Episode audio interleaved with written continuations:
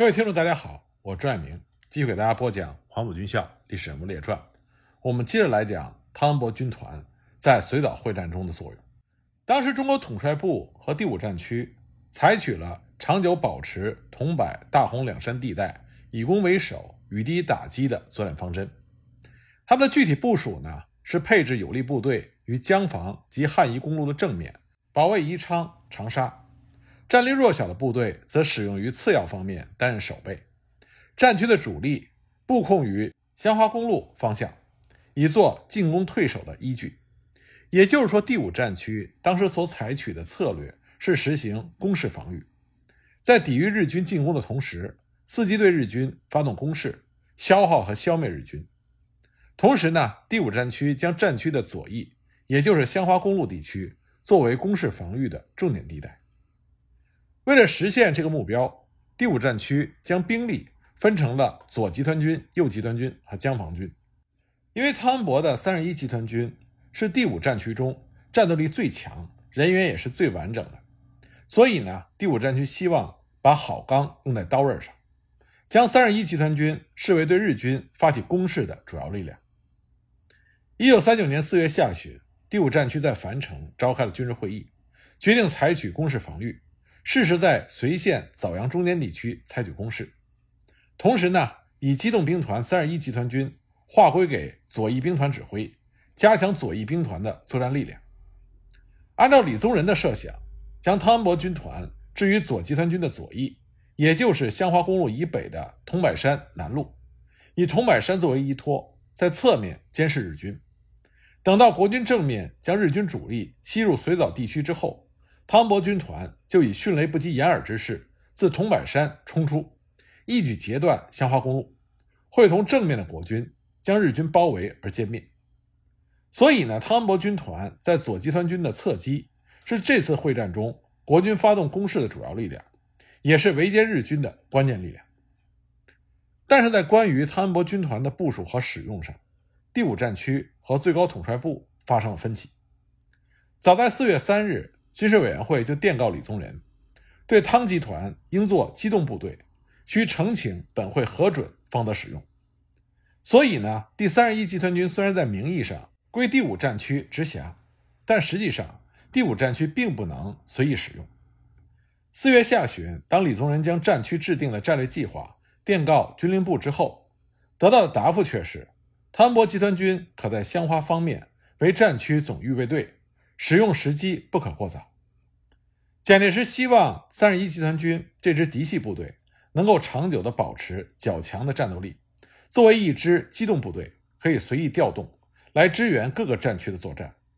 所以，从长期抗战来考虑，蒋介石不愿意一开始就把汤恩伯军团放在抵御日军的第一线。当然，有的人就会说，这是蒋介石想要保存嫡系军队实力的目的。但是，平心而论。抗日战争打到这个时间点上，大部分中国的军事将领都已经或多或少意识到，这场战争不会是短时间就会结束的。既然是这样，双方都不会轻易的把自己手里所有的好牌一次性全部打出去。任何一位优秀的军事将领，无论是在一场局部战斗，还是一次大规模的战役中，他手中一定会留有一支战力颇强的预备队。那么，作为决定中华民族生死存亡的抗日战争，更是如此。蒋介石一定要在自己的手里保留相当数量的精锐部队。既然是这样，难道蒋介石会不保留自己的嫡系部队，反而去保留那些地方派系并不听从他指挥的部队吗？所以，有些说法听听而已，根本经不起仔细的推敲。回到第五战区，当时第五战区的参谋长徐祖仪。就曾经请示军令部刘斐次长，请求使用三十一集团军来支援左集团军的战斗，但是刘斐认为三十一集团军是委作为了准备长期战争及策应第五战区和第一战区危机状况的时候所进行的部署，所以坚决不准轻易使用。最后呢，第五战区在汤恩伯军团的部署和使用上采用了一种折中的方式，把汤恩伯军团分成了两部分。命令十三军接替四十五军幺二七师，在唐王殿、大山庙、天河口、高中间地区占领机动阵地，掩护国军左翼，并且准备对日军的侧背进行攻击，归左集团军李品仙指挥。这就意味着攻势防御的重点仍然是寄托在十三军的侧击上。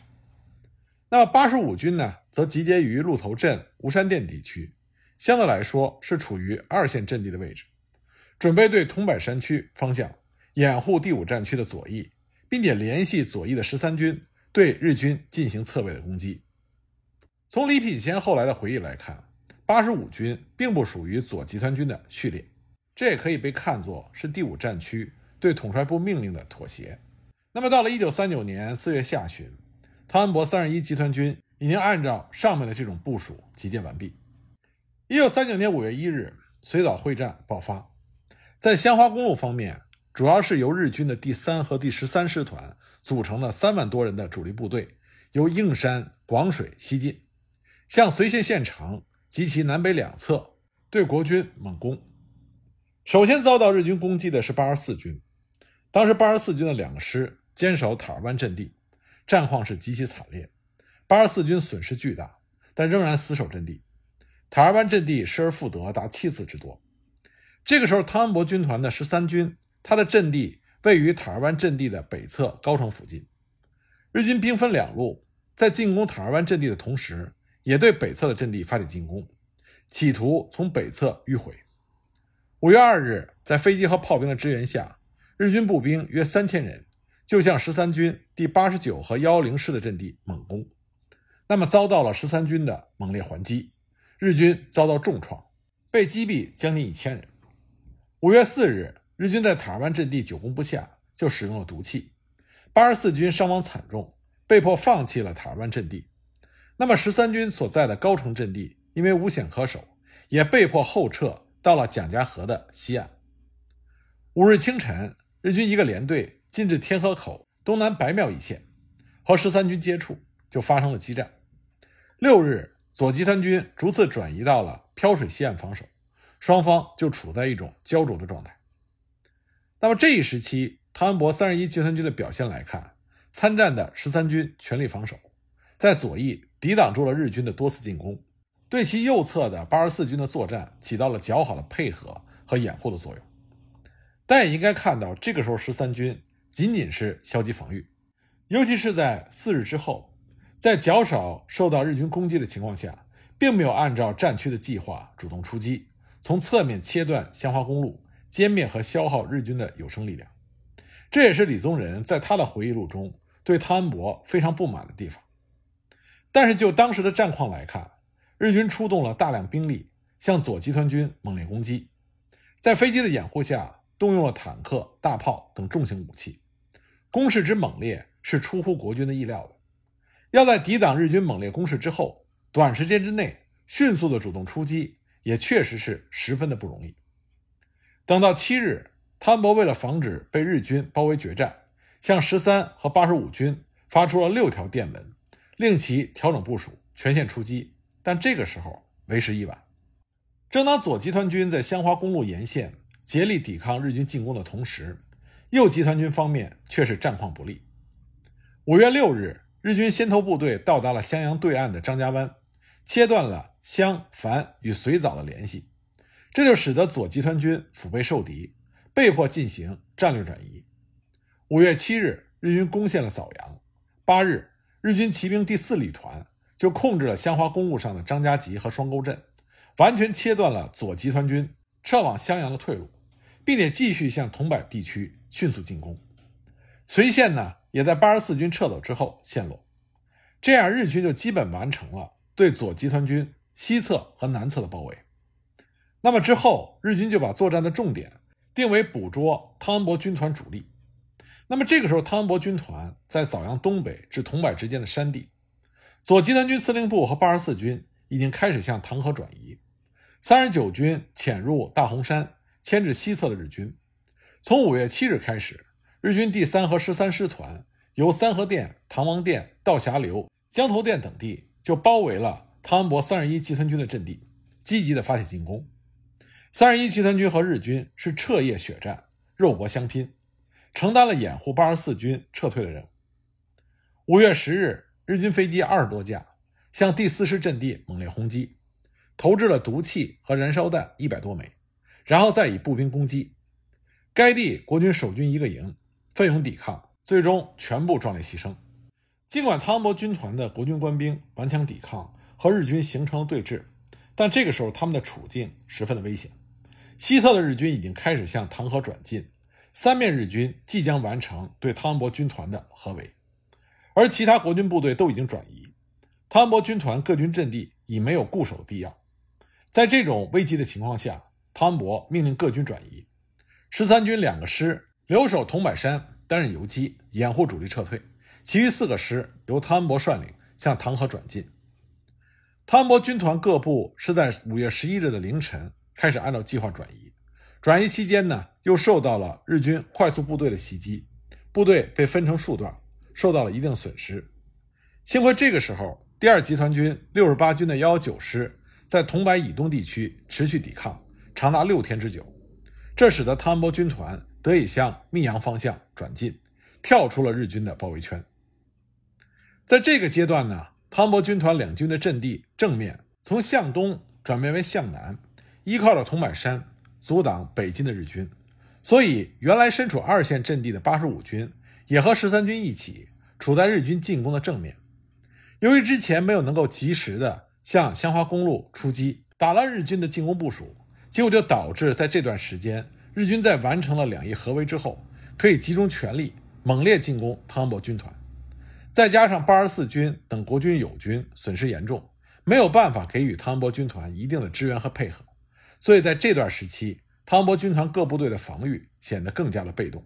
尽管他们很好的完成了阻击日军、掩护友军撤退的任务，但也付出了巨大的牺牲，而且呢，也无法改变枣阳和随县失守的战局。但我们也要看到，这段时间是这次会战中汤恩伯军团战斗最为激烈的时期。汤恩伯军团的国军官兵在这个时期的作战十分积极，体现了这支部队应该有的。精锐的战力，打退了日军多次大规模的进攻，为其他国军部队转移赢得了时间。但在撤退的时候显得十分的仓促和混乱，所以导致了比较严重的损失。当汤恩伯军团和其他左集团军的部队成功跳出了日军包围圈之后，日军一看汤恩伯军团遭到了比较大的损失，而日军进一步作战达成更大战果的可能性也不大，因此日军在五月十二日。决定立即折回。那么，看到日军这种企图之后，第五战区各部就趁机展开了对日军的追击和反攻。五月十四日，第五战区下令各部展开大反攻。汤恩伯军团和第二集团军孙连仲部反攻豫南，十三军仍然在桐柏山附近游击。到了五月二十一日，李宗仁命令汤部主力在镇平内乡从速整训，必要时应该推进到邓县附近。准备与唐河、新野一带的孙连仲部协力，向南攻击由枣阳附近西进的日军。五月二十三日，国军收复了绥县，日军重新退回到钟祥、英山等地，绥岛会战结束。关于汤恩伯军团在绥岛会战中的表现，我们不能过于片面的去评价，不能光看李宗仁的回忆录。战事的进展基本上不会按照一方的设计来进行。李宗仁的战役构想当然是好的，但是如果汤恩伯军团出击鲜花公路的话，那之后的战事发展，我们现在只能是纸上谈兵。但有一点是肯定的，绥岛会战，当日军占领了绥县和枣阳之后，他们的作战主要目的就是为了彻底击垮汤恩伯军团。所以一旦汤恩伯军团出击的话，日军一定会做相应的改变。那么双方谁能实现自己的作战目的？就要看各自的综合实力和临场发挥了。汤恩伯没有服从李宗仁的命令，这是事实。但是在这个不服从的背后，是李宗仁和蒋介石之间的矛盾。因此，在评价汤恩伯军团在随岛会战中表现的时候，要更为客观和全面的考虑这个问题。随岛会战之后，一九三九年七月二十九日，马立武升任为三十一集团军十三军副军长兼南阳武冈师管区司令。一九四零年初，三十一集团军开办了游击干部训练班，汤恩伯兼任主任，马立武任副主任，负实际的责任。汤恩伯对自己麾下干部的训练，一贯是同扩充自己实力结合的非常紧密的。汤恩伯自从当师长、军长，一直到集团军总司令，除了将自己麾下的军官分批保送各军事专门学校之外，自己还举办各种训练组织，从来没有间断过。抗战在河南驻防的三年中，汤恩伯就一直办有干部训练班，主要就是由马立武负责。由此可见呢，马立武已经成为了汤恩伯的心腹。那么，一九四零年四月份，马立武就帮着汤恩伯害死了在豫南有“土皇帝”之称的鄂豫陕边区游击总司令别廷芳。别廷芳是当时一位名噪全国的风云人物，在南阳、河南那是家喻户晓，老幼皆知。别廷芳是在1883年10月26日出生于河南省南阳地区西峡县，他的家道小康。家里有田地六十多亩，从小呢，他读私塾，喜欢看《三国演义》，仰慕三国里的人物。十九岁的时候，别廷芳他的父亲去世，他就辍学在家务农。闲时他特别喜欢狩猎，所以练就了一手好枪法。当时社会动乱，乡里不安，常有山上的土匪下来绑票扰民。那么游荡乡里、喜弄权术的别廷芳就拉帮结伙。以保乡抗匪为名，组建民团。一九一一年呢，他就被乡里推举为自卫团的头领，旋即呢就当上了老虎寨的寨长。之后，他又被内乡民团总办委任为西二区民团分团总。一九二七年呢，他又被驻南阳的国民革命军二十六路军孙连仲委任为内乡县民团总指挥。一九二八年，别廷芳暗杀了县长袁旭，自此呢。他就独揽了内乡军政的大权，俨然是一方之尊，